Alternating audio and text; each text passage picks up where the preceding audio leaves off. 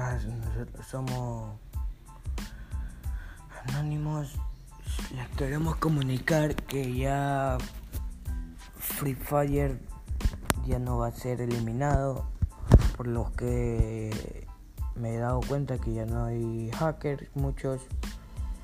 Pero si vuelvo a escuchar que hay hackers, todo eso, definitivamente será eliminado Free Fire. Así que ya pueden recargar de todo. Pero cuidado con esos hacks. Hasta la próxima, les estaré avisando cualquier cosa.